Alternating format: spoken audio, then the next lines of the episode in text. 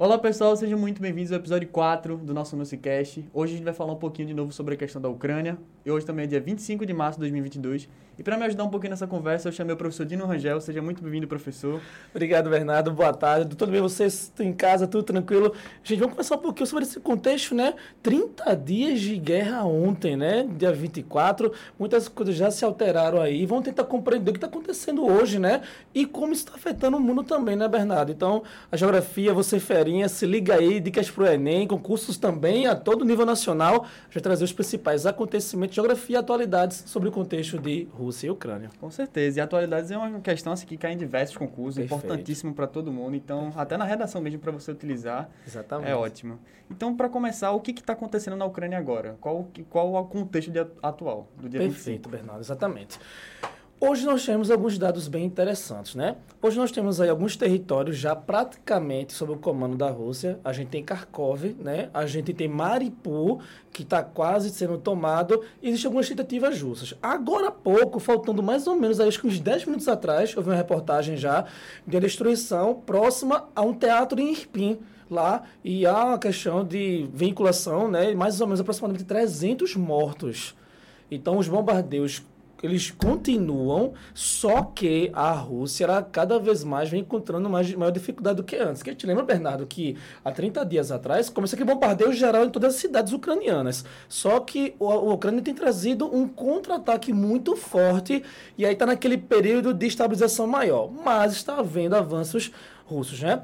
Hoje a gente estima que 3,6 milhões de ucranianos já tinham deixado né, o território, principalmente com destino à Polônia, que faz divisa diretamente na parte ocidental, e a gente tem aí aproximadamente, isso segundo estimativas ucranianas, para ONU é maior, de aproximadamente 900 mortos. Então, hoje a realidade que nós temos aí da questão ucraniana, já houve quatro encontros das delegações e dentro desses quatro encontros ainda não houve alguns acordos que a gente vai debater aqui durante a situação do podcast. Mas a situação da Ucrânia é essa. Nós temos a intenção da Rússia hoje de tentar chegar até Kiev, tentar circundar toda Kiev, já praticamente a possibilidade de ocupar Mariupol, que é uma rota de comércio diretamente. A cidade de Kherson, ao sul da Ucrânia, também já está praticamente ocupada, só que hoje com maior resistência. 900 civis mortos e 3,6 milhões de ucranianos já deixaram o território. Situação ainda tensa ainda muito na Ucrânia. Tensa, não, muito tensa. Não E o que, que esse conflito ele alterou no, no mundo atual? Excelente pergunta. A gente precisa lembrar para o Fera, para você que está em casa aí, né, é, é, que a Rússia e a Ucrânia né, são maiores exportadores do gás natural mundial. Nós sabemos que a Rússia possui acordos econômicos muito fortes, principalmente com o Brasil. Né? A gente lembra muito bem, né, o Fera que está estudando com certeza, lembra da, da cúpula chamada BRICS né, do acordo, né, entre Brasil, Rússia, China, África do Sul e a própria Índia, né? A gente sabe que a Rússia, ela tem a questão da exportação de fertilizantes. O Brasil é referência mundial. O professor Luizinho falou até aqui, né, da minha produção de carne bovina, exatamente. A gente precisa dos insumos, dos fertilizantes para aprimorar a nossa agropecuária nacional. Então, quais são os grandes impactos? Primeiro que o Brasil, apesar de toda a crise que enfrentando, é das maiores economias e, como eu falei, referência mundial. Então, a Rússia faz o quê? Ela já traz embargos do próprio território de exportações e importações de fertilizantes, entre outros insumos. Isso prejudica a economia mundial. Por exemplo, para ficar mais claro para o Fera, a gasolina, o combustível, o etanol, milho, trigo, que são principalmente vem da Ucrânia, ficam muito mais caros. Estava vendo recentemente, Bernardo, no supermercado, o óleo de soja custando 12 reais. É um óleo de soja que a gente comprava 3, 5 meses atrás por 6 ou 8 reais. Então, o brasileiro, principalmente, o sul-americano no geral, ele está sentindo no bolso. O aluno perguntou na sala de aula essa semana, professor, será que a guerra, é, quando é que a guerra vai chegar no Brasil? E eu falei para ele, disse, não, a guerra já chegou no Brasil.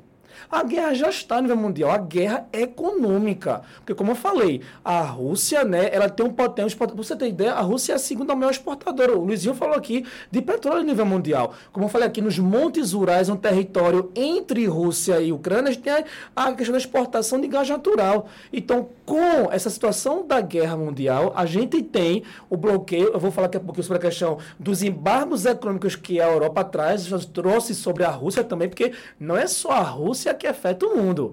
A Rússia, com a invasão na Ucrânia, também sofre sanções econômicas. Mas os maiores impactos, Bernardo, a nível mundial, são os embargos econômicos o aumento dos chamados commodities, produtos principais. A gente tem aumento do açúcar, a gente tem aumento do café, a gente tem aumento do insumo básico, fertilizantes e os principais fontes de energia básicas para os transportes. Esse tem sido o maior impacto atual. Então a gente já vem sentindo os impactos com certeza da guerra no bolso no dia a dia, né? certeza, né? No café certeza. da manhã, no almoço, na ida ao supermercado, no combustível. Então a situação realmente já já está complicando. Complicando demais. E por que que os Estados Unidos eles ainda não interviram militarmente? O que que eles estão fazendo atualmente nesse contexto? Bom, é, a gente precisa compreender, até o Luizinho falou aqui no podcast anterior, a política diferenciada que a gente tem do Donald Trump e de Joe Biden. Né? A, gente, a gente percebe, isso é claro, né? que a gente percebe uma política diferenciada. Né? O George W. Bush, naquela invasão ao Iraque em 2003, né? contra a recomendação da ONU, o Donald Trump, quando assume o governo estadunidense, ele de antemão já coloca aquele embargo de barreira com o México, né? de tantos anos que os Estados Unidos trouxe, né? usou suas indústrias no NAFTA para usufruir da mão de obra. Então, são políticas extremistas que levam àquela situação tipo, olha, nós estamos aqui, vamos brigar. A política de Joe Biden já é uma política diferenciada, aquela política, digamos, mais ou menos do Barack Obama. Vamos conversar, vamos tentar ver o que é melhor para que a gente não possa entrar em conflitos. Então, nesse sentido, a política de Biden vai influenciar diretamente na questão de como os Estados Unidos vai intervir. É importante lembrar que mesmo nós estando no século XXI praticamente, precisa lembrar que a Rússia, ainda assim, com toda a dificuldade, Bernardo, socioeconômica que ela enfrentou por ser uma ex-república soviética, ela é uma grande potência. A gente precisa lembrar disso aqui. E aí existe também uma influência da China. A gente sabe, por exemplo, né, desdobramento da guerra, se a Rússia sair vencedora, isso pode trazer um equilíbrio mundial né, entre Rússia e China. Ou seja, isso tem tudo a ver com os Estados Unidos. Por que os Estados Unidos não vai intervir diretamente? Porque, primeiro, existe, segundo alguns pesquisadores, a ideia de que a, a Ucrânia se associando à OTAN os Estados Unidos teria poder de observação territorial, ou seja, a Ucrânia seria o observatório de uma possível invasão estadunidense. Segundo, a Rússia teria, de certa forma, apoio da China. A gente sabe que a China é a maior potência industrial mundial, mesmo sendo a segunda maior econômica mundial. Então, eu diria que o receio dos Estados Unidos é uma questão de intervenção asiática em favor, em prol da Rússia. Ou seja, a gente sairia de um poodle para um pitbull, vamos dizer, a nível mundial, né? De uma potência euroasiática, Rússia e China em relação aos Estados Unidos. Lembrando que, por exemplo, na questão do conflito da Síria, a gente sabe do, do regime de Bashar al-Assad, sabe que existe uma intervenção ali por trás da cortina da Rússia, que tem intervenção síria, e por outro lado, os Estados Unidos que tenta tirar o governo ditatorial de Bashar al-Assad, que já rende 50 anos. Então, há uma cautela estadunidense, primeiro, porque a Ucrânia já não é da OTAN. Se a Ucrânia já pertencesse à OTAN, a pressão de países como França, Inglaterra, que são diretamente, seria maior. Aí talvez os Estados Unidos pensaria menos em entrar diretamente. Como a Ucrânia é um território que está visando entrar e ela diretamente influencia a Rússia, e a Rússia tem essa mediação com a China, seria mais uma atitude de cautela. Vamos tentar por aqui, vamos tentar embargar economicamente do que entrar numa guerra. Lembrando também de potências como Irã e a questão termonuclear nuclear. Se a OTAN entrar no conflito diretamente, talvez seja até uma colocação, eu já estou adiantando aqui, se a OTAN trouxer diretamente, ela decidir entrar nesse conflito, que segundo pesquisadores, inclusive brasileiros, é essa possibilidade remota, Bernardo. Por quê? Porque se a OTAN entrar, a gente vai ter uma guerra termonuclear. Então, a devastação do mundial pode ser, poderá ser maior. Então, eu diria que os Estados Unidos está sendo cauteloso porque ele não lutaria apenas contra uma Rússia ele teria um embate né, contra um leste europeu, né, entre aspas, baseado em um território de apoio que seria a China. Então seria mais cautelar. É, e a gente vê nas reuniões, assim, a, a China não se posicionando, Exatamente. né? Essa falta de posição que mostra ela um apoio, de certa forma, por debaixo das cortinas, à, à Rússia. É, ela tem grande parceria econômica com a Rússia, uma das maiores parcerias. Além do Brasil, a gente sabe que o Brasil tem grandes parcerias econômicas, como, por exemplo, a agropecuária, a, a produção de arroz da China, né, em potencial mundial, a produção de galináceos e bovinos nossa, que apesar da crise que houve, né, recentemente, né, mas a gente tem uma relação econômica muito forte entre Brasil, Rússia e China, como acabei de falar agora há pouco, o BRICS que ainda é uma cúpula, mas isso não impede de alguns anos futuramente se fortalecer como bloco. Por isso que existe esse receio. Entendi. E agora um, um questionamento que vem na cabeça, como é que está o G7? Como eles estão se movimentando em relação a, a, essa, toda essa questão econômica por trás da guerra? Eu diria que o país que talvez mais se posicione seria o Reino Unido, a Inglaterra. Apesar, apesar que nós sabemos a questão do Brexit, né? A questão da série do Reino Unido da União Europeia 26 de junho de 2016, que veio formalizar em novembro do ano passado, 2020, quer dizer. Mas a Inglaterra tem um sentimento da rainha muito forte, né? muito religioso, muito ideológico, muito conservador. Então eu diria que por influência mais britânica, por outro lado, a França também, que é um país que veio sofrendo muito com os ataques terroristas islâmicos, né, recentemente, né? É, a gente tem o Nicolas Sarkozy, que antes era presidente da França, que proibia a questão do véu islâmico, da burca. Então, assim, são países que têm uma identidade histórica muito forte, além da questão do poder econômico do G7, mas uma identidade é, religiosa muito forte. Então, a ideologia forte, cristã, protestante, católica, seja o que for, e também o sentimento de liberdade, como França e Inglaterra vivenciaram por muitos anos, isso está alimentando a dinâmica. Qual é a situação atual? Como muitos desses países do G7, alguns deles pertencem à União Europeia, Estados Unidos, União Europeia, são as potências do mundo multipolar, digamos assim, que estão mais criando embargos econômicos. Para você ter ideia, Bernardo, para quem não sabe, é, já está vendo né, o congelamento né, das contas bancárias dos bilionários que apoiam Putin. Isso é a primeira medida. Segunda medida, existe um software né, chamado Swift. Né? O Swift é um software ligado à questão tecnológica econômica. É como se fosse o seguinte: é como se fosse um aplicativo seguro que todos os bancos mundiais possam fazer dinâmicas de importação e exportação. Ou seja, existem mais de 110 empresas de mais de 200 países ligadas ao Swift. Ou seja, o Swift é como se fosse uma exigência, um banco único e seguro que todos os países precisassem fazer essa questão de transação a Rússia já está sendo escolha do SWIFT.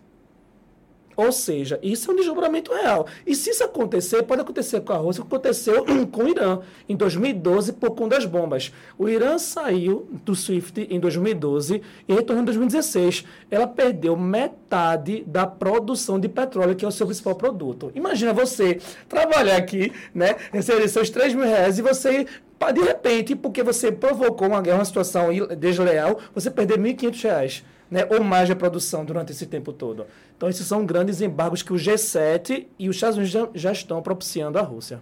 Verdade. E além do, do, do, G7, no caso da França, do G7, sim, sim. a Espanha, que são os dois países que menos dependem da energia que vem da Rússia, são Exatamente. os que mais se posicionam. Exatamente. É importante como a, o medo de uma crise energética gera o silêncio de alguns países. E como esses que não dependem tanto se posicionam contra essas medidas que estão acontecendo, né? Perfeito. É... E você falou isso, me lembro de Mariupol. Mariupol, a cidade do centro-sudeste da Ucrânia, que já foi invadida, já tem sem água e sem energia há muitos dias. A gente sabe que energia e água é diretamente o quê? A população civil. Então, por isso o temor dessas invasões, da fortificação. É, e quais seriam os possíveis rumos da guerra? O que, que, pode se esperar desses novos dias? Já que com, é, completamos o primeiro mês agora, quais seriam os próximos rumos desses Muito novos bem. Existem algumas possibilidades. Como eu disse, houve quatro encontros das delegações russas e ucranianas. A Rússia, a Rússia está impondo basicamente quatro regras básicas para a Ucrânia. Né? Primeiro, que a Ucrânia não entre na OTAN. Essa é a primeira, essa é a primeira exigência, eu vou dizer exigência básica da Rússia. A segunda seria a desmilitarização da Ucrânia. Ou seja, a Ucrânia perderia todo o seu poder bélico, né, que existe, que é muito menor já do que o russo. Terceiro, a Ucrânia é, reconheceria a Crimeia como a península russa. E além de reconhecer a Crimeia, ela reconheceria Donetsk e Luhansk, que são dois né, é, cidades na parte já extremo leste ligadas à Rússia independentes. São quatro exigências muito territoriais fortes. A Ucrânia não aceitando estas exigências, quais são as possibilidades? Primeira possibilidade é de haver um acordo diplomático. Segundo pesquisadores hoje, esse acordo é o menos possível sabe? Não é o menos possível, né? Não há um interesse real, né? Nem de Putin, nem de Zelensky, de sentar assim, vamos fazer isso aqui, vamos, vamos se amigar aqui, de boa, isso é um diferencial menor. Principalmente, Bernardo, pela questão da Crimeia, pela questão da União Europeia, tá certo? Que a Ucrânia, para você ter ideia, um dos, um dos acordos que a Rússia tentou implementar é a neutralidade da Ucrânia. O que seria neutralidade? A Ucrânia se desmilitarizaria, ou seja, ela perderia o seu poder de guerra, ela perderia o seu poder militar, desmilitarizar, e ela não entraria na OTAN. Se acontecesse isso, a Rússia traria, ou trará, a Acordo Internacional de Paz. Mas a Ucrânia também não aceitou isso. Então, diante disso, primeiro, é, acordo diplomático baixo. Segundo, a vitória da Rússia ela é iminente, mas ela está na fase mais difícil agora. Porque a Rússia, como todos os, os, os exércitos, precisam também se repor, né? E é importante lembrar que a Ucrânia, ela possui, é, como dizer, uma consultoria de armamento, tanto da OTAN como dos Estados Unidos. Isso está trazendo resistência para a Rússia, né? Outro, outra possibilidade é que a Rússia possa tomar Kiev e, se ela conseguir entrar na capital ucraniana e consolidar o Mar Negro, aí ela vai trazer a proposta para finalizar a guerra, porque aí já seria uma derrota básica da Ucrânia. Entendi. E essa, esse, esse essa impossibilidade de um acordo diplomático mostra que os, os presidentes eles não querem se mostrar como se fossem frágeis, né? Eles querem mostrar o seu poder político, eles querem mostrar sua resistência. Então, pode-se esperar uma postura mais agressiva dos participantes dessa guerra? É bem possível. É bem possível porque uma das medidas já tomadas pelos países que são contrários a guerras, primeiro, né? A gente tem, a gente tem 5 a 6 bilionários que já apoiam diretamente ponte. São, são homens que dominam a Gazprom, por exemplo, uma, das, uma, uma segunda maior distribuidora de gás natural, né, diretamente da Rússia. São pessoas que são é, destaques de presidentes de energia, de matriz de energia. Então, esses caras tendo né, as suas rendas bilionárias cortadas, congeladas, isso vai trazer forte crise diretamente. Então, isso já vai trazer um certo teor de agressividade. Como eu já falei da China, como você bem destacou, a China é um país que está ali só tomando café e observando. Mas daqui a pouco, de repente, ela pode trazer um apoio mais forte. Do lado contrário, do lado contrário, se os preços continuarem aumentando do milho, sabe que muitos produtos do Ocidente dependem diretamente desses produtos. Gasolina, álcool, haverá sim uma posição, haverá uma pressão populacional de uma posição muito mais forte, como por exemplo o caso do Brasil, né? E também Estados Unidos. Então pode se esperar sim posturas agressivas. Caso, caso a Ucrânia não ceda a esses quatro requisitos básicos da Rússia. Tudo pode acontecer, porque se chegar a Kiev, o poder de destruição, de morte vai ser muito maior, Bernardo. Então isso pode levar Zelensky a repensar. É, e o Brasil, como se, é, lembrando que o Brasil é o maior exportador, um dos maiores exportadores de commodities que existe perfeito, no mundo. Então, perfeito. tem todo um, um pro, processo, né? A gente, você pega, você vê, ah, um quilo de cenoura, que é 4, 5 reais, de repente tá 11 reais. Como, é, como assim 11 reais? Vem, tá, tá, tá com ouro, tá com gasolina, cenoura, né? É, é, que as pessoas não entendem isso, né? Como é que pode uma bandeja de frango ser 12 reais, no outro mês está 28? É exatamente por essa questão do embargo econômico, né? Dos insumos da Rússia em relação ao Brasil. Então, a guerra não está concentrada lá. A guerra lá é física, mas a guerra mundial já existe. Por isso que os ânimos estão se acirrando. E digamos que, sei lá, se a guerra acabasse hoje, quem sairia como vencedor dessa guerra? Quem foi que lucrou mais? Quem foi que conseguiu mais o que queria durante esse conflito? Eu vou, eu vou te responder é, modificando a palavra. Eu acho que quem seria mais derrotada? Eu acho que as duas nações sairiam derrotadas. A Ucrânia, pela essência da, na, de uma nação, uma nação que tem 608 mil quilômetros quadrados, com população de 46,116 milhões de habitantes. Tirando a Rússia, que é bicontinental, a Ucrânia é o maior país da Europa em extensão territorial. E como eu disse, a Ucrânia é uma grande reserva riquíssima de recursos mineralógicos e de gás natural. Então, a Ucrânia perderia sim, em termos de territorialidade, em termos de expressividade territorial, poderia perder o seu poder ao de, de soberania do Estado sobre a produção do gás. Isso seria uma derrota muito. E também da população civil, que é aquela que mais sofre. Lembrando que muitas pessoas estão saindo da Ucrânia, nem todas estão sendo bem acolhidas. Né? Recentemente, essa reportagem está dizendo questão de preconceito. Né? Os negros ucranianos que não poderiam entrar na Polônia. Então, não é só a questão da guerra, da fome, é o preconceito também. Então, a, a Ucrânia, em termos numéricos, a Ucrânia seria muito mais derrotada. Mas, mas, a gente precisa lembrar que a Rússia, Bernardo, ela é a República Soviética e que ela está tentando se erguer muito mais do que a Alemanha, do que o Japão, que vocês estão muito mais erguidos. Então, a Rússia, beleza, a gente vai embargar não vão exportar fertilizante é natural. Só que ela vai perder, para você ter ideia, já está saindo o que da Rússia? Já está saindo a Shell, já está saindo a McDonald's, já está saindo a Apple. Então a Rússia também, porque eles falam assim, Quem sair mais vencedor? A, a, pergunta é importantíssima. Só que os dois lados vão sofrer muito. Porque se de um lado a Ucrânia sofre na perda direta contra a Rússia, sim, ela perde diretamente população civil e poder de território, por outro lado, a Rússia perde economicamente. Porque os vários embargos impostos por União Europeia e Estados Unidos vai fazer com que a Rússia se isole cada vez mais. Então eu diria que as duas sairiam derrotadas, muito derrotadas. Agora, em poder direto e ação humanitária, a Ucrânia perderia exatamente sua população. E a questão dos refugiados, sabemos que nem todos os refugiados têm um acolhimento tão expressivo direto, né? 3 milhões de pessoas são muitas pessoas. Então a economia ucraniana sofreria muito. E agora você tocou num ponto muito importante, que são os refugiados. Então, o que está acontecendo com essa população? Para onde eles estão indo? O que, que eles estão buscando? O que, que eles estão fazendo? O que, que a gente, o que, que nós brasileiros poderíamos fazer também para ajudar esse tipo de população? Boa pergunta. Segundo pesquisas da ACNO, que é a Associação Mundial de Refugiados, o Brasil chegou a ser a sexta maior potência mundial de abertura para refugiados. Não é à toa que os venezuelanos, que vêm de Roraima são acolhidos aqui, apesar de muitos deles, como eu acabei de falar, não ter. Você vê, é muito comum, né, Bernardo? Você vê no sinal de, de trânsito, né? É, por favor, ajudem nos outros, não sei o que. Isso é muito comum. A gente, a gente vê aqui em Recife, né? Você pode ver em Roraima, na, na região norte. Então, existe política, sim, de acolhimento, né? A Turquia, por exemplo, é um país da Europa que tem mais de 2 mil asilos, mas vem sofrendo uma repressão muito forte, porque a Turquia é um lado cristã e outro lado asiático, islã. Isso traz uma contradição muito forte na União Europeia, mas existe políticas de refugiados. Bom, a gente tem fronteiras, ou melhor, divisas de Belarus ao norte da Ucrânia e na parte ocidental com a Polônia. A Polônia é o território que mais vem abrangendo essa corrente migratória diretamente dos ucranianos.